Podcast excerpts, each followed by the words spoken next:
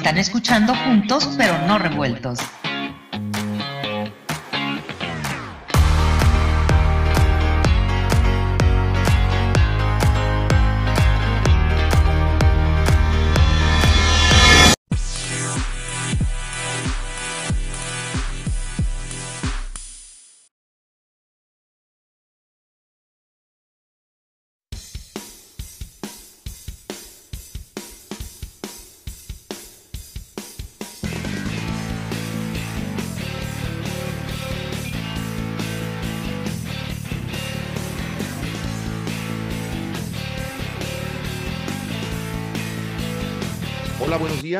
El día de hoy tengo el gusto de poder conversar con el presidente del gobierno constitucional cubano de la transición, a quien le doy la más cordial bienvenida, presidente Roberto García Cebrián. Señor presidente, buenos días.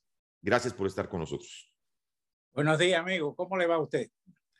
Muy bien, muchas gracias, señor presidente. Pues eh, primero quiero comenzar, eh, obviamente agradeciéndole por su tiempo y preguntándole eh, ¿Qué es el gobierno constitucional cubano? ¿Qué significa el gobierno constitucional cubano? Si nos puede explicar, por favor. Bueno, el gobierno constitucional cubano es el gobierno que se ha formado oficialmente y legalmente de acuerdo con la constitución de 1940 para poder eh, destruir o derrumbar el, gobierno comunista que está en Cuba. Este era el único proceso legal de que eh, se formó en una asamblea que se hizo en Tampa y se creó por diferentes magistrados. Estos magistrados eh, eligieron al primer presidente y yo soy el quinto presidente por escalafón. O sea, sé que antes, antes de yo tomar posesión o por, en el cargo, estuvo Benedí, estuvo Rosell, y, entonces por escalafón subo yo a la presidencia y lógicamente estoy en esa tarea. Ese es como se forma el gobierno constitucional cubano de la transición. Y el, el, ese, el motivo es luchar por la independencia, la libertad de Cuba, legalmente, de acuerdo con la constitución del 40 aparentemente eh, Fidel era un, un, Robin Hood que le robaba a los, a los ricos para distribuirlo entre los pobres y no fue así, lo que distribuía la miseria entre los pobres. Correcto. Y eso, y eso, si comparas el, el gobierno cuando entra Fidel a La Habana, ahora en este momento, es un cambio radical.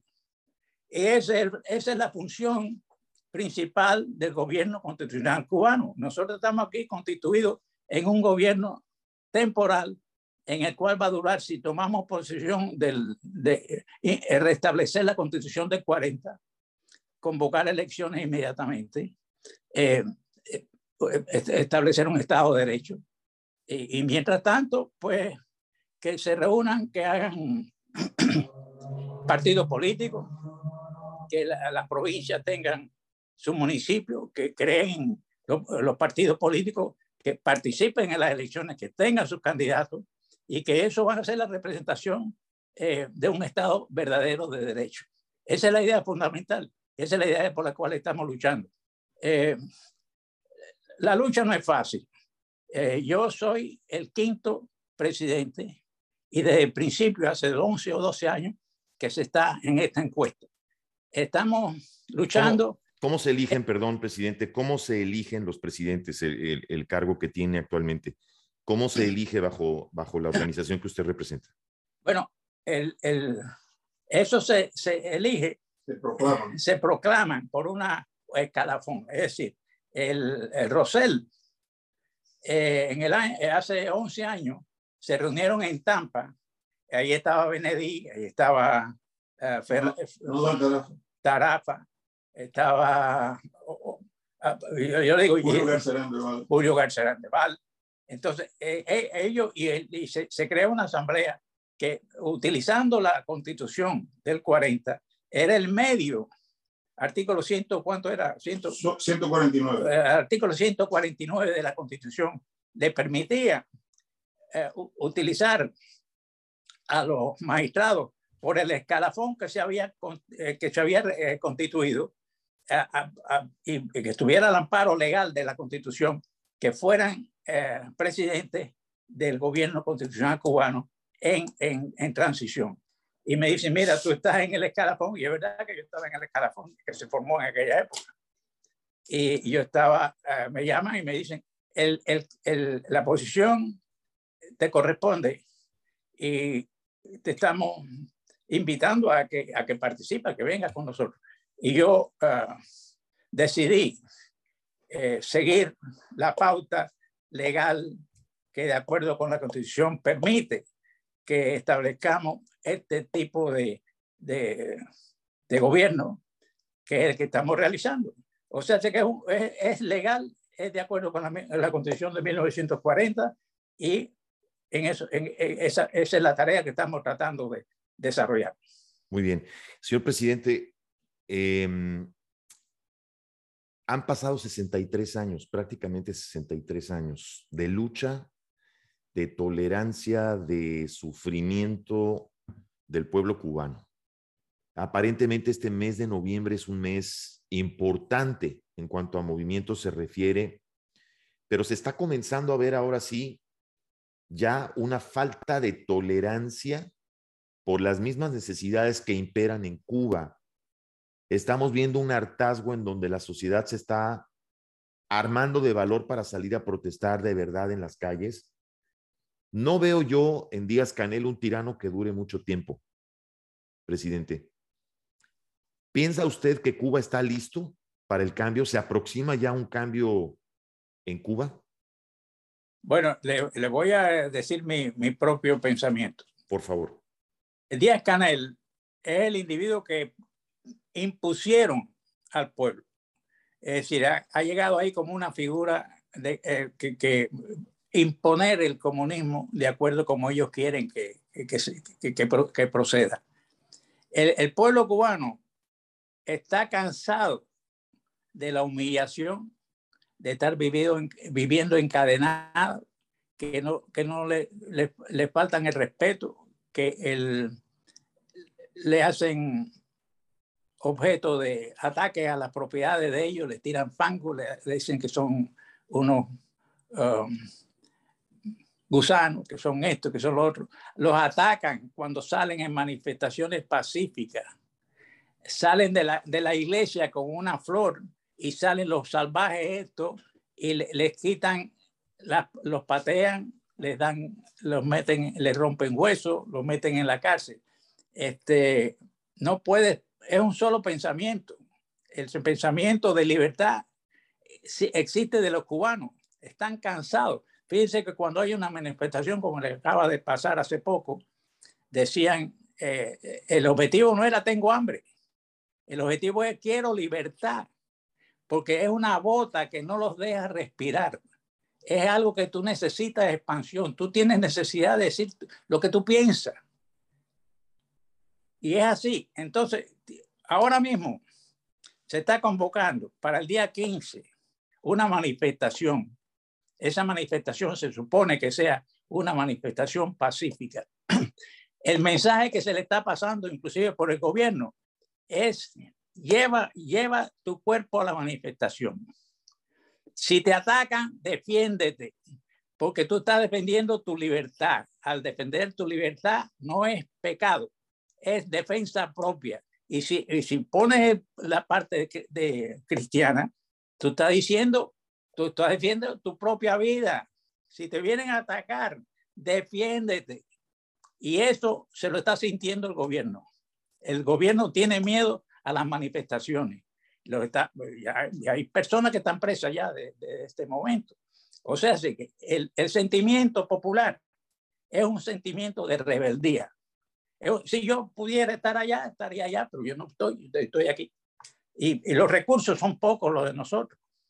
Los recursos son pocos. Estamos luchando desde el año 59, que viene, 60, agosto primero de 60, en una forma o de la otra forma. Y seguimos en esa empresa, seguimos en eso, porque es necesario el indoctrinamiento, perdón, el indoctrinamiento de los niños que van, que van a colegio eh, es bajo, bajo el régimen comunista, pues tiene, tienen que pensar, dicen que Martí era comunista. Y los hospitales han hecho un desastre. Eh, eh, la eh, falta de comida, insultos. ¿Cuántos presos políticos hay? Pedimos la libertad de los presos políticos. Que Sí. Cuba, Cuba tiene, presidente, más presos políticos que Venezuela y Nicaragua juntas. Actualmente es el país que más presos políticos tiene. ¿Qué, qué opinión merece esto? ¿Por qué piensa usted que las organizaciones internacionales, presidente, como la ONU o como la Comisión Internacional de Derechos Humanos, no han, no han intervenido más en Cuba? ¿Por qué ha faltado eh, este, más intervención en Le Cuba? voy a decir mi opinión.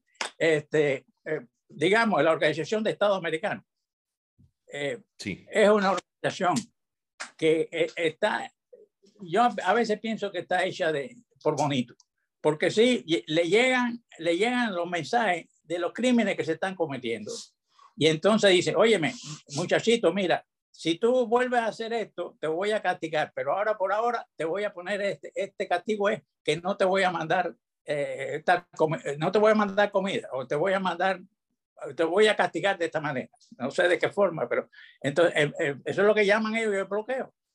Bueno, entonces llega de nuevo y vuelven a, a- patear y a matar y a hacer todos los desastres que hacen ellos.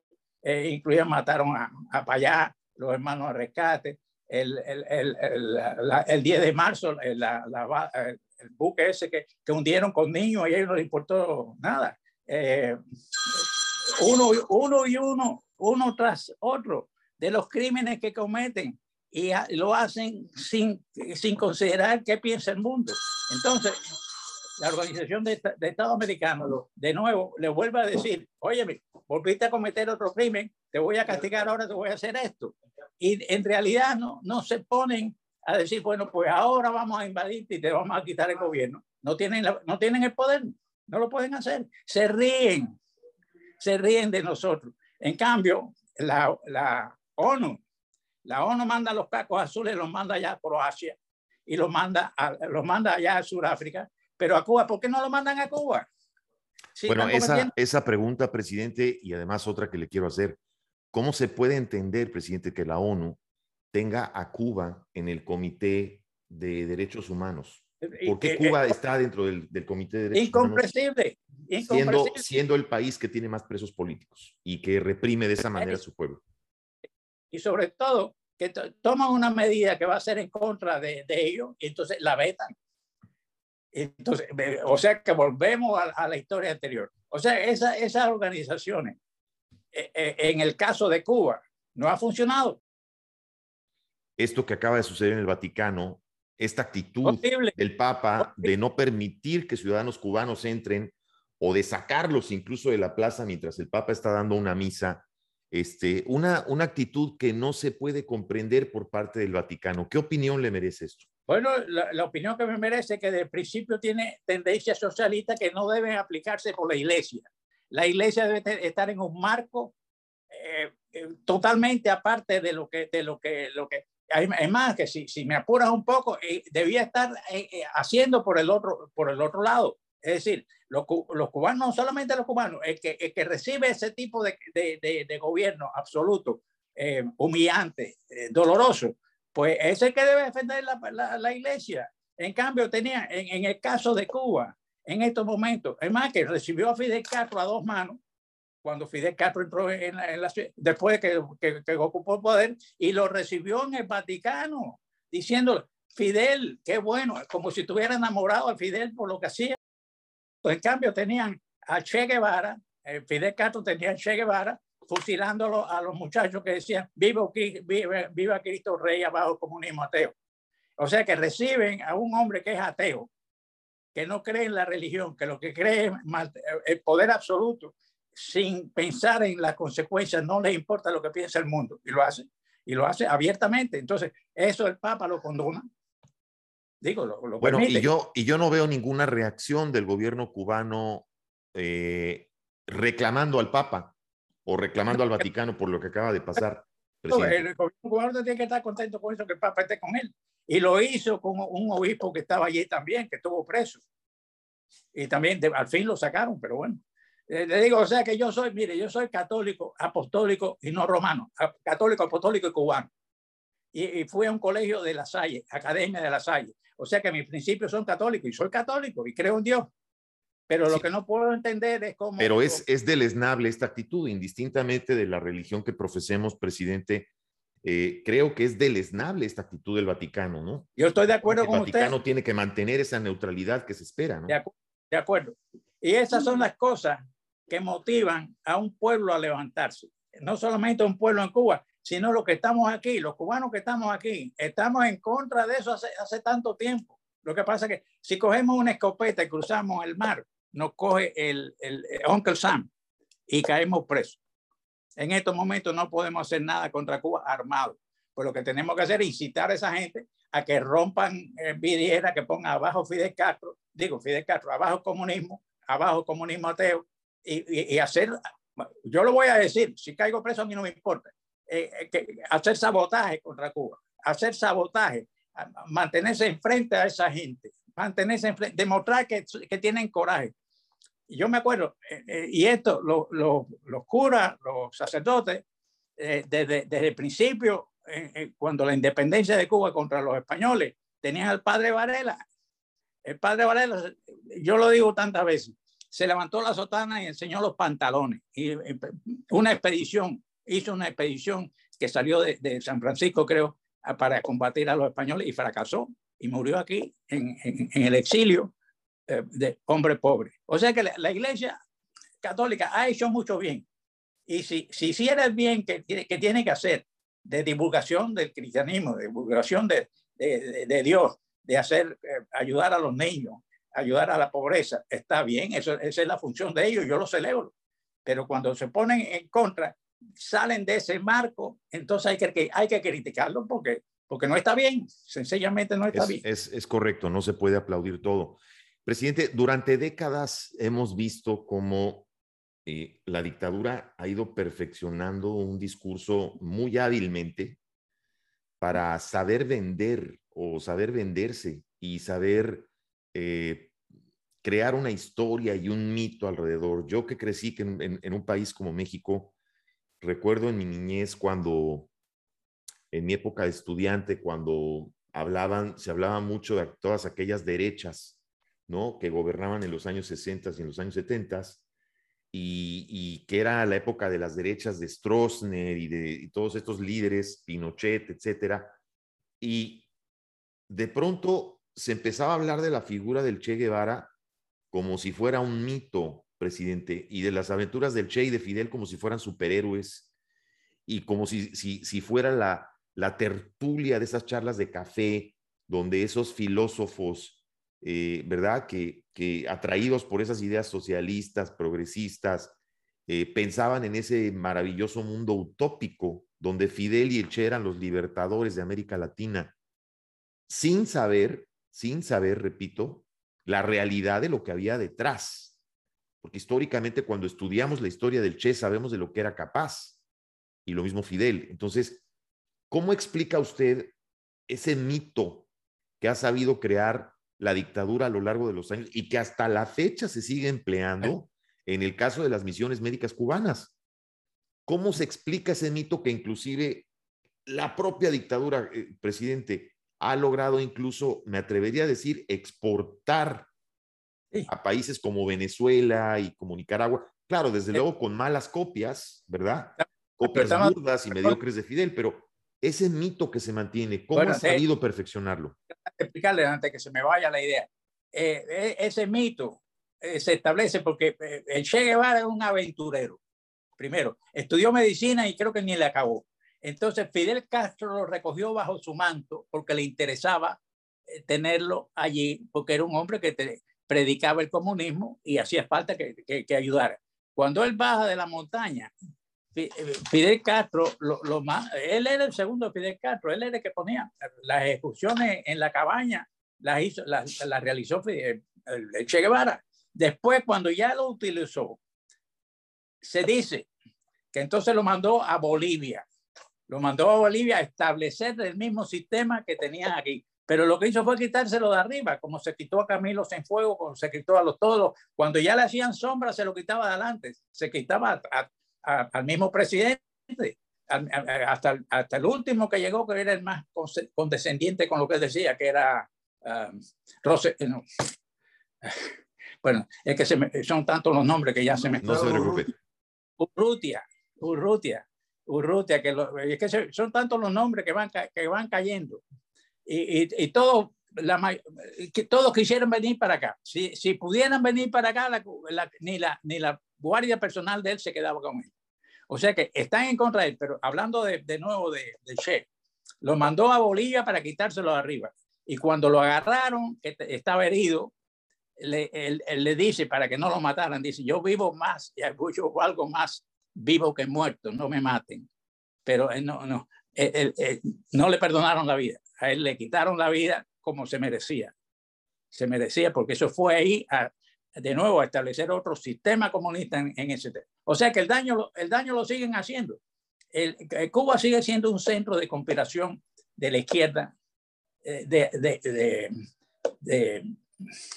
terrorismo y, y, y, de, tratar de expandir el comunismo en Nicaragua, en, en, en donde puedan, donde puedan amparados por, por, el, por los poderes esto. Cada vez que hay algo esto.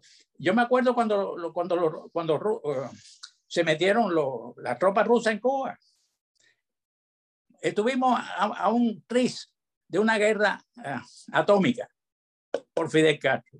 Ahora mire, estamos hablando. ¿Qué usted me dice de Obrador? Obrador que, que tiene eh, también eh, socialismo en su, en su sistema, me parece. ¿Cómo, cómo, se percibe la figura del presidente de México, López Obrador, presidente? Exacto, y que eh, lo lleva... habiendo, habiendo ahora convirti eh, convirtiéndose ahora en el principal benefactor de la dictadura. ¿Cómo, cómo se percibe esto? ¿Cómo? Yo no lo entiendo. Bueno, sí lo entiendo porque es socialista. Y entonces, como es socialista, pues trae a, a los socialistas. ¿A quién se le ocurre invitar a, a, a este hombre? A, a Díaz Canel a Díaz Canel. Sí, invitó a Díaz Canel al, al aniversario del número 200 de la independencia de México y le dio y le dio una participación estelar a Díaz Canel para que hablara frente a las Fuerzas Armadas. Es una lucha de David contra Goliat. Es una lucha de, de, Troya, el caballo de Troya metiéndose. Pero seguimos así, seguimos así, sin recursos. cada vez que tenemos que hacer algo, tenemos que reunirnos a ver qué, para comprar lo necesario y seguimos luchando porque lo tenemos en la sangre y hasta que no se acabe. Y yo no tengo aspiraciones, le voy a decir, yo no tengo aspiraciones políticas. El día que eso se caiga y si nosotros entramos ahí, establecer un Estado de derecho, un Estado que haya un poder ejecutivo, un poder legislativo, un poder es el, el, el, primer paso para que funcione una democracia, precisamente. Exacto. Y justicia sin revanchismo. Justicia, el que la hace, que la pague el, que, el militar que es honrado y honesto y puede escaparse, pues viene con nosotros. El que no la tiene que pagar, porque son muchos los crímenes que han cometido. Justicia, no revanchismo, le vuelvo a decir. Eso es necesario. En todas estas revoluciones tiene que haber mártires y tiene que haber muertos. No hay una revolución que no haya un muerto. Así es. Presidente, antes de dejarlo ir y, y gracias por, por, su explicación, ¿se puede volver a instaurar la constitución de 1940 en Cuba? Se puede. Bueno, esa, esa es la fe que tenemos todos nosotros. Yo esperamos, yo esperamos que en, en cualquier momento, digamos que en el 15 de, de noviembre, el pueblo se tira a la calle y controlan a los bandidos y los saquen del poder. Eh, nosotros vamos a estar allí. Si, si, si entramos, ya sabe lo que va a pasar. Si entramos, se lo voy a repetir, entramos con un plan de establecer un Estado de Derecho. Recibimos el, el, el mensaje y la, los consejos de cualquiera, pero vamos a establecer un Estado de Derecho. Abiertamente, convocar elecciones 18 meses, partidos políticos que, que, que estén compuestos allí en, en, las elecciones que se van a celebrar. Y sacar a los presos políticos, abrir comercio internacional, respetar los derechos humanos eh, la- obras públicas, sanidad, todo lo tenemos. Tenemos un plan para cada caso. Es un plan. Es decir, el, el- el plan de, de salubridad, el plan de ingeniería. Tenemos aquí ahora con nosotros La a- ministro a la ministra de, de, Obras de Obras Públicas. Estamos trabajando en un plan de obras públicas. O sea que Eso- no y eso, eso es lo que le, le quería preguntar, porque Cuba tiene indudablemente una posición geográfica eh, inmejorable. eh, los recursos naturales, eh, lo, que, lo que Cuba tiene para poder ofrecer, es decir, Cuba es un país, presidente, que puede relativamente reactivarse económicamente rápido. Seguro, seguro.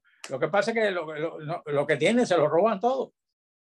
Y a- acaban, con, lo- acaban Ah. con el país. desde luego hablando con un gobierno justo y un gobierno constitucional y un gobierno elegido y un gobierno democrático. Cuba tiene lo necesario para poder restablecerse y levantarse económicamente Sí, rápido. siempre lo tuvo, siempre lo tuvo hasta el año, hasta que esta gente bajó de, de la montaña. Decía con un escapulario, una barba que le llegaba al ombligo, engañando al pueblo. engañando al pueblo, engañando al pueblo. Y el pueblo se lo creyó, porque el pueblo lo que quería era un cambio. El, el pueblo- se quería quitar a Batista de arriba de cualquier manera. Y esa fue la oportunidad, la, la- oportunidad y la mentira. La mentira que yo, yo, yo nunca, eso, yo, yo nunca creí, porque yo, yo conocía cómo actuaba Fidel. Actuó en la universidad y yo me gradué después que Fidel se- se- ya se había ido a la universidad. Y era, era un bonchero, como decíamos nosotros, un bonchero. Grupos de ellos nunca ganó una elección universitaria, eran grupos entre ellos que tenían la fuerza y el poder. Lo que hacían era meter miedo. Bueno, pues ahí tiene las consecuencias. Nos cayó el, el comunismo arriba. Cuba nunca había pensado pues, ni por un momento que le podía pasar esto. Y después lo vinieron los venezolanos y decían, a nosotros no nos va a pasar lo que a Cuba. Y le pasó lo que Cuba porque Sí. no nos hicieron caso. ¿Cuál es, ¿Cuál es la lección, presidente, para todos esos jóvenes o todas estas nuevas generaciones que siguen el mito y se ponen su t-shirt del Che Guevara Aquí hay mucha, yo creo y, que y aquí que escuchan ese discurso mítico? ¿Cuál es la lección de lo que vemos, de lo que, de lo que sucede en Cuba, lo que sucedió en Cuba y Venezuela, que es para muchos de nosotros lo que no debería volver a suceder nunca en ningún país? perdóneme, mire, tenemos la infiltración de, de- de- de profesores en las distintas universidades eh, de tendencias comunistas, y socialistas. Entonces, esos muchachos que tienen, yo no sé cómo se lo permiten, pero bueno, esos, esos muchachos están oyendo a esos profesores con tendencias socialistas, comunistas, y, y- y- salen rebeldes. Salen rebeldes con, con quemar la bandera americana no significa O nada sea, hay, hay, hay un adoctrinamiento detrás de eso. hay que empezar, hay que empezar por las universidades también. Hay que empezar por limpiar ese tipo de, de, de enseñanza. Ellos no permiten que nosotros hagamos eso en, su- en, en su- en sus universidades. ¿A que no, no, no lo permiten? ¿Cómo van a aprender un, un, un- individuo que en, una universidad que te diga no, el, el- el- el comunismo aquí no sirve, lo que debemos hacer es democracia, eh, eh, un, esta- un, un Estado de Derecho, convocar elecciones? ¿Qué- ¿En qué universidad comunista usted iba a permitir eso? Ahora aquí sí se permite. Aquí hacen lo que le da la gana los comunistas. ¿Y por qué? Porque un país libre hace lo que quiere. Defensa de la libertad, hemos estado defendiendo la libertad en, en, en, en Okinawa, contra los japoneses, en, en, en Rusia, en, Croacia. En, todos los lados salen los americanos y los cubanos y los, los otros fajando, muriendo por defender la libertad. Pero a veces la libertad, eh, precisamente la libertad, pues da pie a, a tanto a lo bueno como a lo malo, desgraciadamente, ¿no? Es el Ah, costo de la libertad, presidente. Y Yo creo que hay, hay, hay americanos que no saben, eh, mi, mi mi- mi opinión, no mi modesta, mi opinión, que no saben lo que es libertad porque lo tienen todo. El día que la Sí. pierdan es que van a saber el valor de ella. Exactamente. Yo creo que esa es la gran diferencia. ¿Será el mes de noviembre un gran mes para Cuba? Yo creo que sí, vamos a tener esa, esa esperanza, esa fe. Yo espero que sí.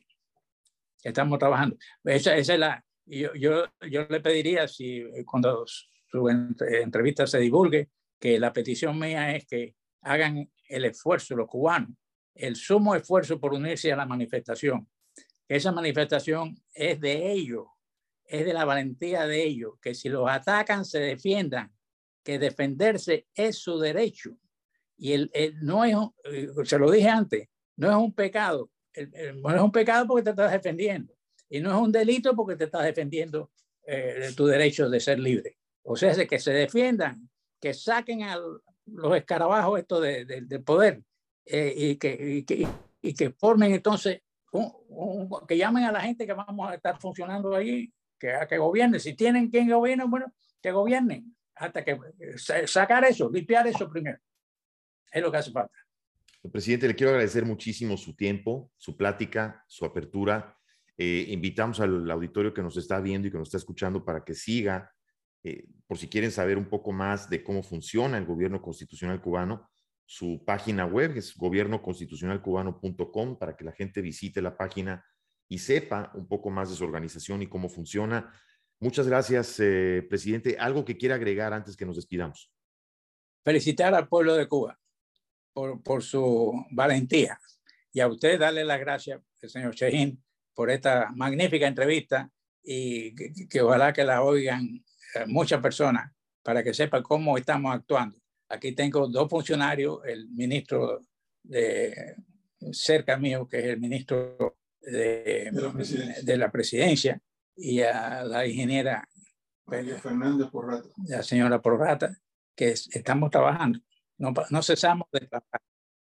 Pues felicítelos de parte de nosotros. Eh, una felicitación también de parte de nosotros, presidente, al pueblo cubano por la resistencia, por el valor, por tantas décadas de aguante, de valor, de, de entereza y sobre todo, sobre todo por mantener la esperanza. Esperemos que sí, esperemos que noviembre sea un gran mes para el pueblo cubano, un mes histórico. De nuestra parte, un fuerte abrazo a ustedes y gracias por su apertura presidente Roberto García Cebrián, muchas gracias por, por haber estado hoy con nosotros. Atención, muchas gracias.